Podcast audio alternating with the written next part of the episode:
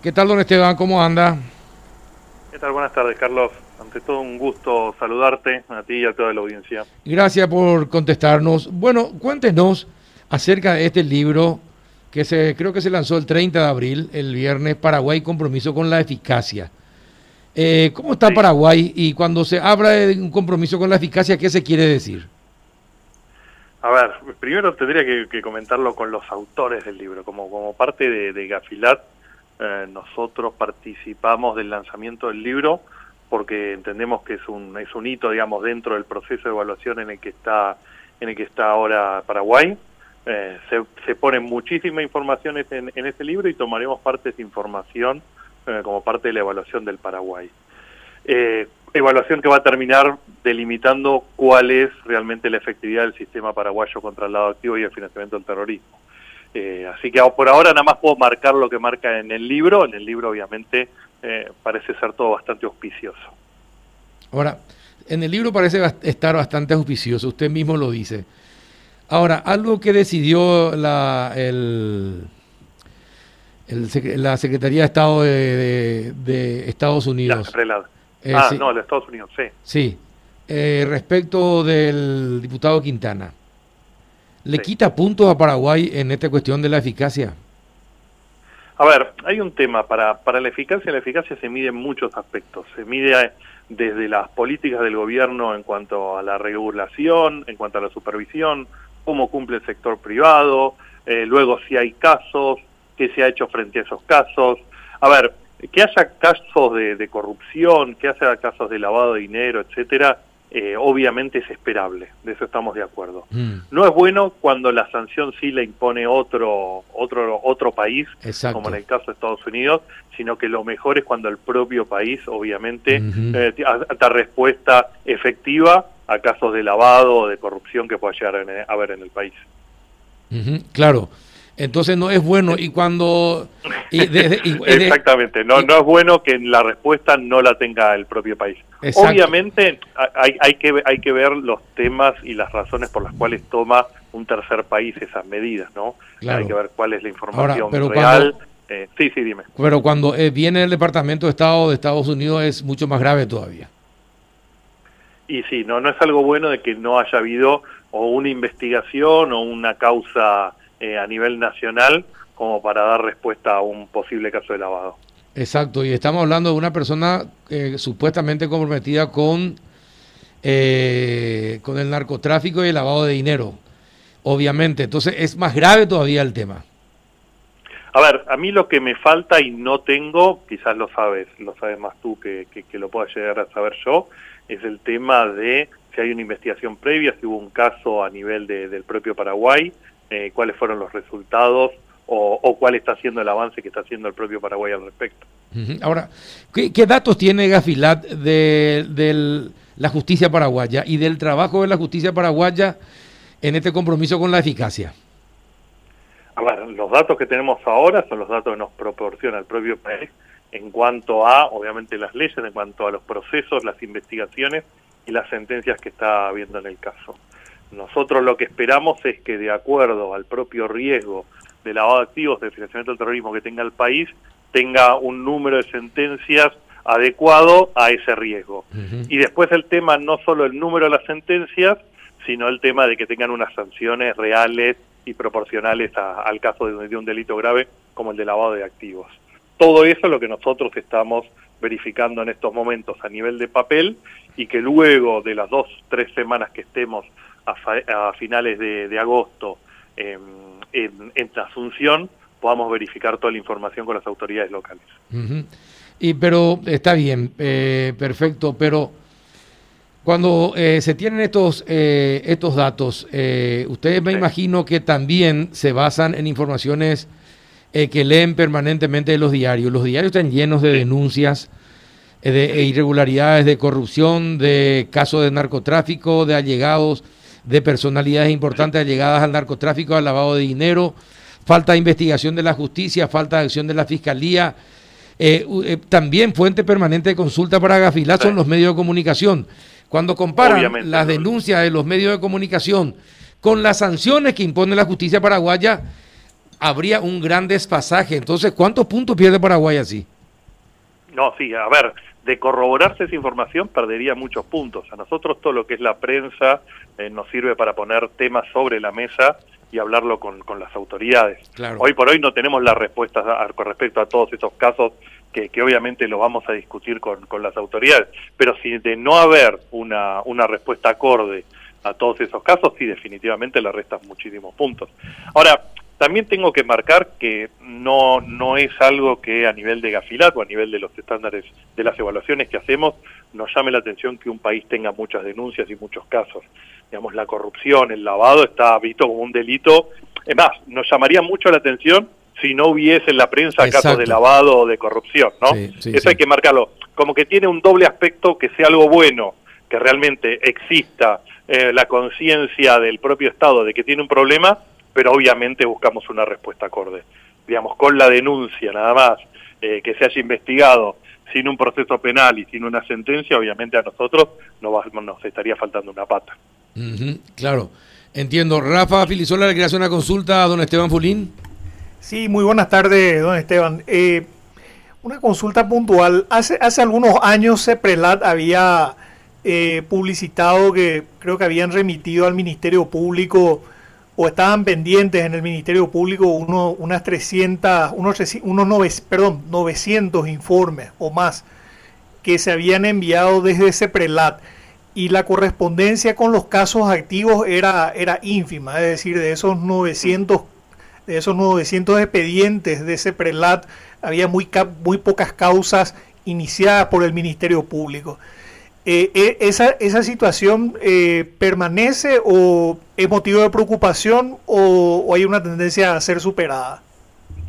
A ver, definitivamente es un motivo de preocupación, pero nosotros en este proceso lo que tenemos que verificar también es por qué se da eso es porque la CEPRELAD no está dando buena información a la Fiscalía, porque la Fiscalía no entiende o no puede manejar eh, la información que le pasa a la CEPRELAD. Digamos, nosotros vamos a tener que descubrir, en el caso de que haya un desfasaje entre la cantidad de información que pasa a la CEPRELAD a una cantidad de, investigaciones eh, comenzadas por esa información, nosotros vamos a tener que descubrir cuál es el problema y volcarlo en el informe. Ya, y eh, bueno, al, al, al inicio de, esta legislatura se aprobaron justamente en el marco de programas de cooperación y de, de estos, estos trabajos que se vienen haciendo con ustedes, se aprobó en el Congreso eh, unas 25 leyes que eh, en este momento se están reglamentando y se están empezando a, implementar. Esto, supongo que por un lado es positivo para, para el país en cuanto a, a este, a los estudios que ustedes están haciendo, pero supongo que son conscientes también de que va a llevar algún tiempo que estén plenamente, que sean plenamente aplicadas. Efectivamente, eh, digamos, tu pregunta es 100% eh, así y, la respuesta está en tu propia pregunta. Es algo positivo que hayan sacado la ley, pero nosotros verificamos la, la efectividad.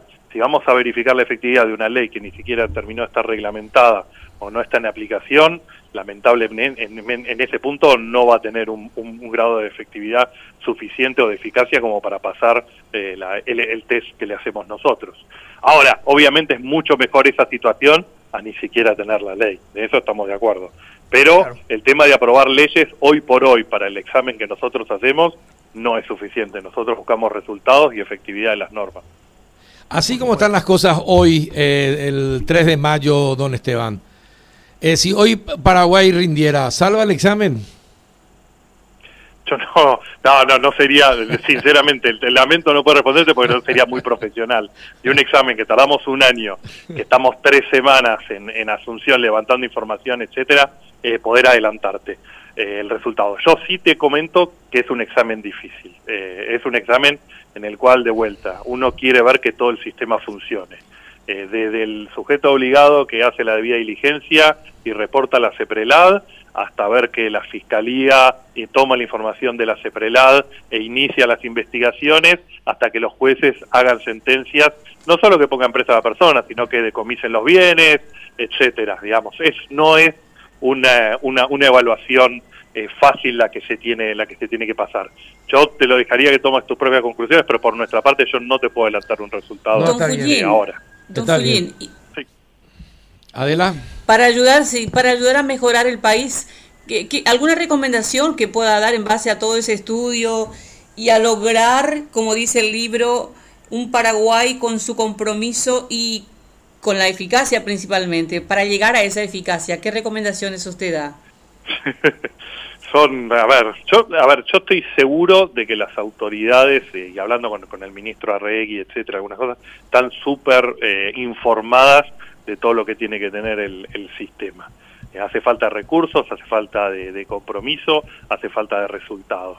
Yo creo que la parte del compromiso, por lo menos la parte de, que, de lo que nosotros eh, trabajamos con las autoridades, hoy por hoy está en tener un sistema efectivo.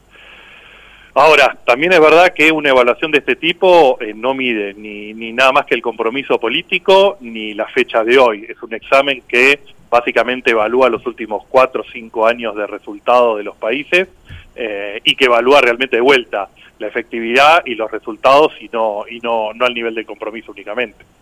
Don Esteban, ¿y cuándo se realiza el examen de Paraguay? El examen de Paraguay ya, a ver, vamos a hacerlo de forma práctica. Ya le pedimos la información previa que nos enviaron en cuestionarios. Nosotros esa información la estamos analizando. Le tendríamos que haber hecho la visita ahora en esta primera mitad del año por temas de COVID. Hubo que aplazarlo, pero sí o sí eh, vamos a estar a finales de agosto, septiembre, en Asunción durante tres semanas, reuniéndonos con todas las autoridades, más el sector privado, porque también es necesario marcar que esta evaluación es una evaluación a nivel país, no es de la CEPRELAD, no es de la Fiscalía, no es, es de todo el mundo, porque nosotros también queremos verificar que los sujetos obligados, los bancos, etcétera, también estén cumpliendo con, con sus obligaciones. Y Dios quiera, pues tendríamos el informe eh, a punto para ser publicado y aprobado en el mes de diciembre. Y una vez, eh, bueno, y en, en diciembre se publica el estudio y también se dan los resultados.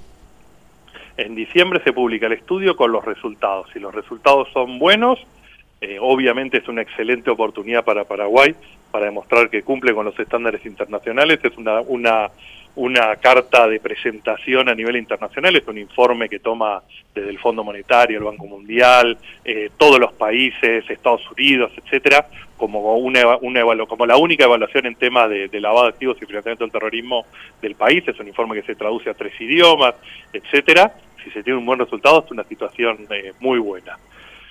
Si no se tiene un buen resultado, y me adelanto a la pregunta, estamos sí en una situación complicada porque puede terminar con el país en un listado internacional de, de país no cooperante y tener que arreglar un plan de acción en el cual en un corto tiempo se tienen que tomar las medidas suficientes como para remediar los problemas que marca el informe. Ahora, ¿y qué, eh, qué sanciones tiene un país no cooperante? ¿O qué cosas no recibe? ¿Qué, qué apoyos no recibe del mundo si no es cooperante? Depende el grado de, no cooperación, pero básicamente como, como básico y mínimo el tema de aparecer en un listado internacional eh, como un país que, que se presenta como un riesgo al sistema financiero mundial por, por, su, por su riesgo de lavado de activos y financiamiento del terrorismo, le genera problemas con las cuentas corresponsales en todos los países del mundo en cuanto a que no todas las instituciones van a estar muy felices y agradables de tener cuentas corresponsales con instituciones financieras de un país que es un riesgo para el lavado de activos a nivel mundial, como sería en ese caso. Eso se traduce en cierre de cuentas corresponsales, en mayores costos para cualquier transferencia desde, desde Paraguay al exterior o del exterior a Paraguay se traduce en condicionamientos que pueden haber de préstamos de organismos internacionales a Paraguay, que si se va a prestar dinero, no sé, para hacer un puente o para hacer lo que sea, eh, se le agreguen eh, algunos condicionamientos de que primero tienen que hacer algunas cosas en materia de lavado de activos y financiamiento del terrorismo para entregar ese préstamo. Son, la verdad que son diversos los, las, y más, más que nada, así como dijimos que es una carta de presentación a nivel internacional de lo bien que está el país, el tema de estar en un listado internacional puede generar problemas, por ejemplo, también a nivel de la Unión Europea, de que la Unión Europea diga, ¿sabe qué? Yo con, con, con el país que no, no está colaborando en esta lucha, eh, yo no me siento tranquilo de que sus instituciones financieras, etcétera, tengan relacionamiento con las mías. A la pucha. Y bueno, es eh, increíble. Eh, pero, ¿y qué pasa con los países del primer mundo también? ¿Están exigentes con ellos también, Gafilat? Eh, es una es una pregunta interesante. La verdad que los países eh, del primer mundo, obviamente hay excepciones en los cuales hay países del primer mundo que han ingresado en estas listas, eh, las cuales saben, saben salir muy rápido. Eh, sí, definitivamente son un riesgo mucho mayor porque se maneja muchísimo más dinero y transacciones, pero entienden las exigencias mínimas que tienen que hacer y uno, por ejemplo, puede discutirle cualquier cosa a las grandes potencias o a, los grandes países desarrollados, pero sí tienen sistemas eh, represivos más que nada a nivel de fiscalías y jueces, etcétera, que, que, que, dan resultados, eh, sinceramente. Eh, y obviamente, sí, definitivamente el riesgo en esos países es mucho mayor, pero se someten a los mismos procesos y a la misma metodología que todos los países de la región, incluyendo Paraguay. Pesa mucho, finalmente, pesa mucho en la evaluación el buen trabajo de la Fiscalía y la Justicia. Es una parte importante, sí, es una, digamos, si, si queremos poner los dos aspectos más importantes de la evaluación, una es saber cuán bien está el sector privado cumpliendo con las obligaciones, eh, de, de, cuán, bien se los regula, los supervisa, si es que tienen sanciones o no, si hay incumplimientos, y la otra parte efectivamente es el resultado del sistema represivo, es decir, de la parte de los jueces. Digamos, si yo tengo entablado todo un sistema antilavado para que después no termine nadie preso ni decomise ningún bien, claro. Eh, sinceramente es un sinsentido establecer todo ese sistema. Sí, exactamente. Bien. Don Esteban, muchísimas gracias por el contacto y cuando esté por Paraguay otra vez estaremos charlando. Bueno, nada, muchísimas gracias, te tomo la palabra y la próxima vez que estemos por Asunción muy contentos y ojalá sea después de la evaluación o sea más cerca, con lo cual sí podemos ir adelantando algunos, le vamos a invitar, más, Le vamos a invitar acá a la radio para que venga y tome con nosotros un cocido con leche y chipitas. Bueno, mejor, nada mejor que no, yo con el con el chipá a mí ya me, me tienen me tienen comprado. Bueno, definitivamente. Está bien, un abrazo con Esteban. Gracias por atendernos. hasta luego. Hasta luego.